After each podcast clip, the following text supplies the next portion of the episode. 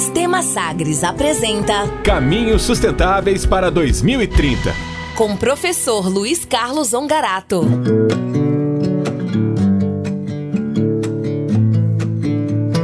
A partir de agora, nosso tema é economia, alinhado aos 17 Objetivos de Desenvolvimento Sustentável. Vamos falar do ODS 8, sempre né, o professor Luiz Carlos Ongarato traz temas conectados ao ODS 8 e a partir de hoje, professor, terça-feira é dia de falar de economia, é dia de entender um pouco de economia, por isso a gente chama o professor Luiz Carlos Ongarato. Seja muito bem-vindo, professor. Boa tarde, Tôndolo, tudo bem? Boa tarde a todos da Sagres. É um prazer estar aqui nessa terça-feira para a gente falar sobre economia. E aí a gente já está há tanto tempo tentando entender a economia, tentando alinhá-la aos ODS, né, de alguma maneira. Hoje é o primeiro capítulo, é o primeiro episódio da nossa série tentando analisar e aprofundar as metas do ODS 8. Confere? É isso mesmo, Tondo. Vamos tentar traduzir aquilo que a ONU desenvolveu para as nações em geral e como o nosso país está reagindo a isso. Então vamos lá. A primeira meta do ODS 8 está relacionada com a taxa de crescimento do PIB dos países, é, principalmente os países em desenvolvimento, né, que é o termo hoje politicamente correto, né? Não, não costuma mais aceitar dizer que os países do terceiro mundo. Então, os países em desenvolvimento precisam chegar a uma taxa anual média de 7%. Isso é real, professor? Sim, é, é uma possibilidade real, dado o contexto que a ONU desenvolve principalmente na igualdade de oportunidades, o fluxo de investimentos e a nova economia. Então não é um chute aleatório, tem a ver com uma base e também com a própria necessidade desses países crescerem. Porque se não houver esse choque de crescimento dos países em desenvolvimento, esse grande crescimento, eles vão envelhecer e aí, sem crescimento, sem riqueza, aí o cenário é bem pior. Então há essa necessidade real desse empurrãozão aí para alavancar esse crescimento.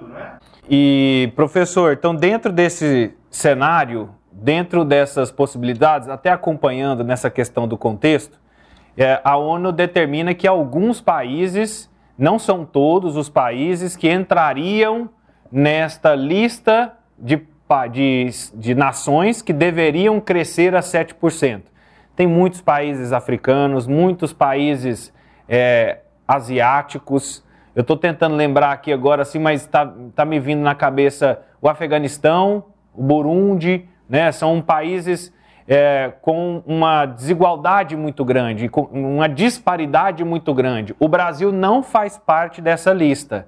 Como é que o Brasil conseguiria crescer a esse ritmo? Ou não é imaginável ver o Brasil crescendo nesse, nesse ritmo? Atualmente, num curto prazo, o Brasil ele vai passar por um período muito mais de tentativa de recuperação e dadas as políticas que a gente já vem falando já há algumas semanas, alguns meses, é, em termos práticos a gente vê que não é possível dados os instrumentos que a gente tem hoje, principalmente porque a gente tem o teto de gastos que ele acaba freando né, esse Estado empreendedor, esse governo empreendedor e a própria política né, do governo federal, que é, é de não, digamos assim, espera que a iniciativa privada faça os investimentos macro, né, os investimentos em infraestrutura, que eles que são necessários para ter essa, essa alavancagem.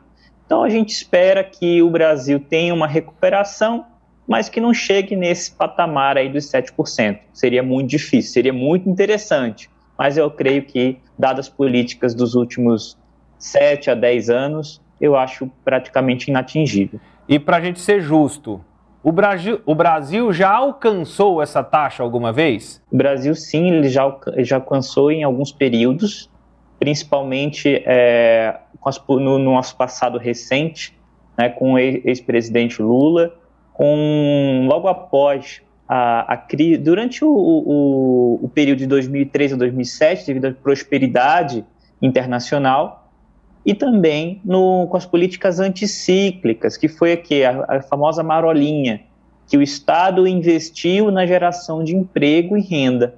E aí o Brasil conseguiu crescer no patamar de 6, 6, 6 ponto algum, alguma coisa aí por cento. E hoje, é, tem algum país que consegue crescer nessa faixa, professor? Assim, eu não vou olhar como 2020, 2021, porque seria injusto pensar assim. Mas até a pandemia, é, China, Estados Unidos, são países que crescem nesse ritmo, por exemplo? Sim, são o, o, a China principalmente, devido à sua característica industrial. Mas vamos pegar um, um, um parceiro mais próximo do Brasil geograficamente, por exemplo, o Peru teve um grande crescimento, a Colômbia teve um grande crescimento, a América do Sul, como um todo, ela teve bons períodos de crescimento enquanto o Brasil já não crescia mais. Então o Brasil ele já cresce uh, há 10 anos abaixo da média mundial. Então outros países já ganharam muito mais espaço e o Brasil perdeu esse espaço dentro da economia internacional. Por isso que é importante esse, esse choque de crescimento, essa vontade do país crescer e de ter as políticas corretas. Porque o Brasil, ao contrário de outros países aqui da América do Sul, ele já atingiu o auge da sua juventude. Agora nossa tendência é o quê? É envelhecer. E esse que é o grande problema, Tondoli, você que nos acompanha aqui na Sagres. Quando a população ela começa a envelhecer, aos moldes da Europa, a gente já não consegue ter mais o crescimento econômico, porque a gente tem menos força de trabalho na nossa população. E aí, com menos força de trabalho, eu tenho. Aí a gente volta em, alguns, em algumas edições anteriores. Eu necessito de, mãos de mão de obra mais qualificada para gerar mais é, produtos, mais receitas, que é o que não acontece no Brasil hoje. Então, para como um movimento de resposta para que o Brasil alcance esses 7%, seria da qualificação profissional.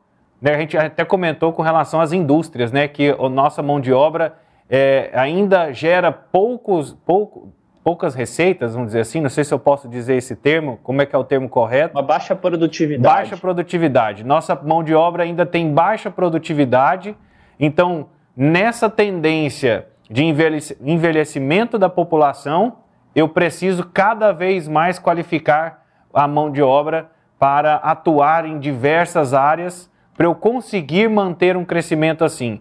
Essa é uma das receitas, professor? Essa é uma das receitas. Por que, que a educação é interessante? Porque ela permite uma coisa que a gente chama dentro da teoria de negócios, que se chama reconhecimento de oportunidades. O que é isso? É você olhar com uma visão empreendedora e perceber oportunidades com um, uma administração, vamos colocar assim, uma, uma capacidade de gestão para criar um negócio. Mas isso, como é que é fomentado? Não é somente educação pura, a gente precisa ter um crescimento econômico sustentado. Porque o que acontece? Qual que é a diferença quando a gente fala de uma criação da abertura, taxa de, de abertura de empresas, por exemplo? Qual que é a diferença é, de uma empresa que é criada por necessidade ou por criatividade. A questão é que quando a gente olha apenas o número, criação de empresa, a gente tem que olhar por trás do número, assim como o PIB. O que quer dizer isso? Será que os nossos empreendedores têm uma grande necessidade de pagar as contas e por isso saem empreendendo de qualquer forma? muitas vezes com baixa capacidade de gestão, ou se o nosso país ele tem um crescimento sustentável, ele é um bom ambiente de negócio, existe uma prosperidade social, e aí eu visualizo que existem oportunidades com a minha criatividade e crio novas empresas, novos setores, e aí eu fomento inovação, novos postos de trabalho e realmente eu consigo aquele desenvolvimento sustentável que a gente tanto falou nas últimas três semanas. E aí, e ele é a eu posso dizer que o desenvolvimento sustentável é a segurança que o Brasil precisa para esse desenvolvimento? Sim, ele pode ser um grande pilar. Por isso que o Brasil é tão convidado a participar é, das discussões né? Ele, é, ele é convidado, mas ele não faz o seu papel, né? Vamos colocar assim, né? Ele é tão demandado. Por que, que ele está tão na vitrine? Porque o Brasil já falava disso há 30, 40 anos atrás. É, o Brasil já estava na vanguarda do pensamento, tem, tinha instituições preparadas para isso, organizações não governamentais, a sociedade civil preparada para isso.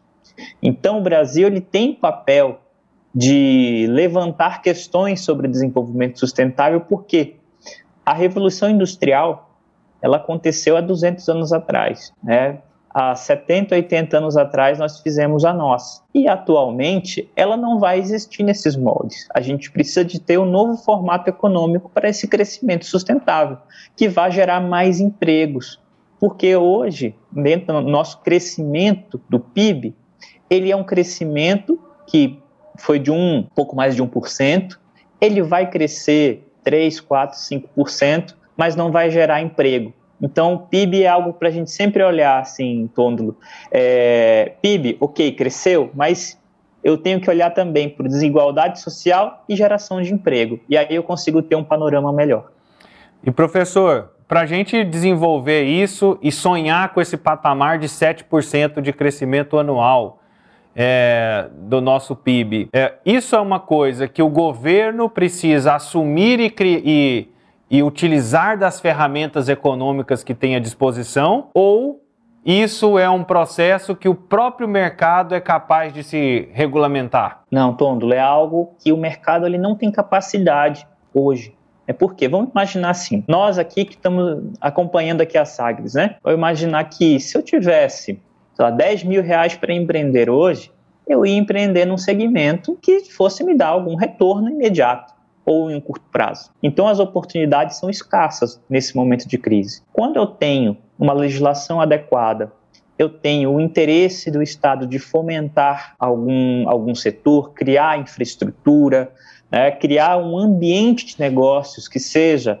mais saudável para as empresas, eu estimulo as pessoas a investirem o seu capital em várias áreas. Porque quando eu tenho poucas oportunidades, eu tenho mais o que? Uma concentração de capital.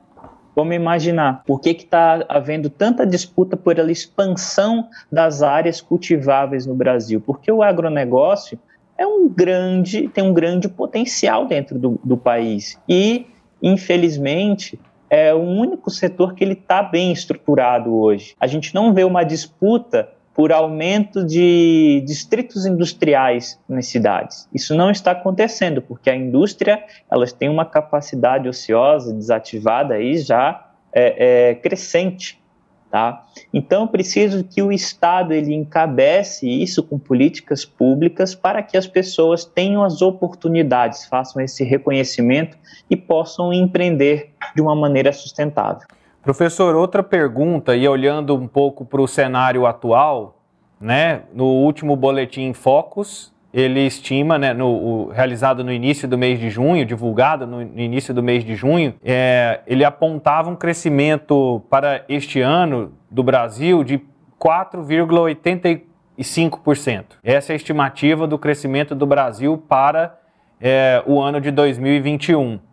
Só que muito disso está impulsionado em cima do agronegócio. O quanto isso é ótimo, o quanto isso é bom e o quanto isso também se, é também um risco para o Brasil? É, Tôndolo, o, o PIB em si, o crescimento do PIB, a gente falar isoladamente o número, ele não vai falar, por exemplo, do crescimento de postos de trabalho. É, a importância do setor do agronegócio hoje é para uma sustentação macroeconômica de é, superávit primário. O que é o superávit primário?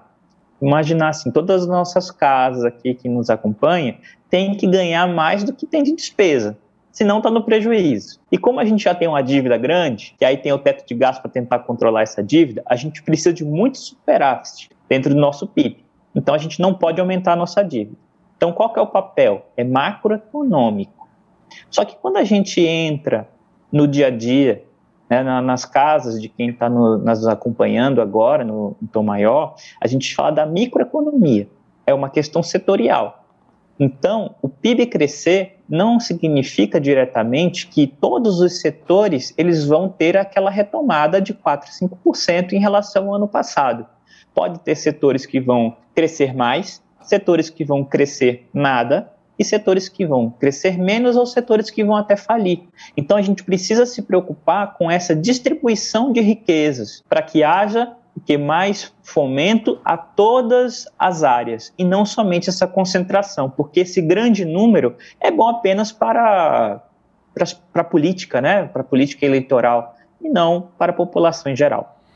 E aí nesse cenário, o que que nós deveríamos estar fazendo, nós como população e nós como poder público? para que essa distribuição pudesse acontecer e não ficasse tão dependente, é, vamos dizer assim, que a gente não apostasse os, todas as nossas fichas no agronegócio. Seria muito interessante nós apoiarmos a, a pequena, a micro, pequena e média empresa. É ela que gera emprego. Apesar de não ser a maior de faturamento, as grandes empresas faturam muito mais no Brasil, mas onde está mais de 90% da geração do emprego? está na pequena e média. E quando a gente deixa esse setor sem suporte, suporte com, é, com financiamentos, é, com projetos estruturantes, com fomento da cadeia logística, é, fomento em infraestrutura, a questão da facilitação tributária, a, a questão, por exemplo, do, da desburocratização é, e até mesmo do aporte de capital do governo para manutenção do emprego, como foi feito lá no ano passado para manutenção dos empregos e não tem mais feito. Então, quando você somente gera dívida para a empresa, você diz assim: ah, se quer mais dinheiro, vai no banco pegar. Não é assim que funciona. Porque toda a população depende de um emprego. Ela não vive de renda, ela não vive de assistencialismo. Ela precisa ter uma dignidade para poder pagar suas contas e crescer. Então, manter as pessoas empregadas, esse é o principal papel de um Estado. Senão, ele perde a razão de ser, a razão de existir, a razão da gente pagar nossos impostos. Então, vamos cobrar todos os nossos governantes para que haja realmente um foco comum nessa geração de emprego, principalmente suporte à pequena, a micro, pequena e média empresa.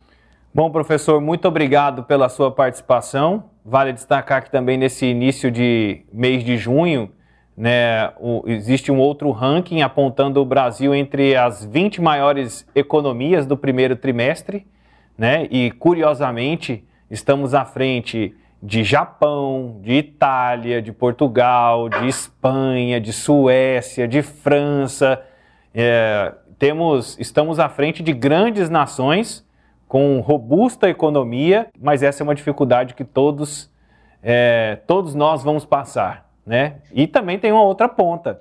É, chama atenção para a Croácia, que teve um crescimento maior, é, assim, é o grande líder desse, desse, desse ranking, a gente vai colocar no nosso Sagres Online com essa reportagem.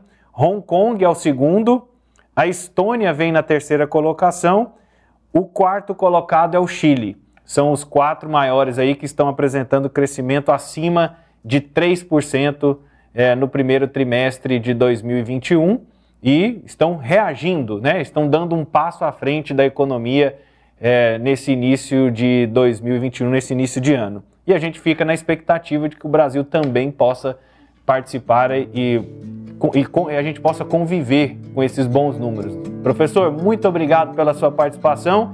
Semana que vem tem a meta 8.2 como pauta aqui na nossa programação. Ótimo, então, Tôndulo, um abraço a todos, foi um prazer e até semana que vem. Tchau, tchau.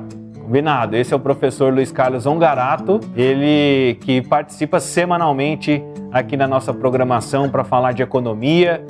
Tem participado em outros programas também, sempre sendo a nossa base de debates, de consulta, quando o tema é economia e semanalmente aqui na Sagres ele participa aqui na nossa programação. Você ouviu Caminhos Sustentáveis. Sistema Sagres com base na Agenda 2030 da ONU.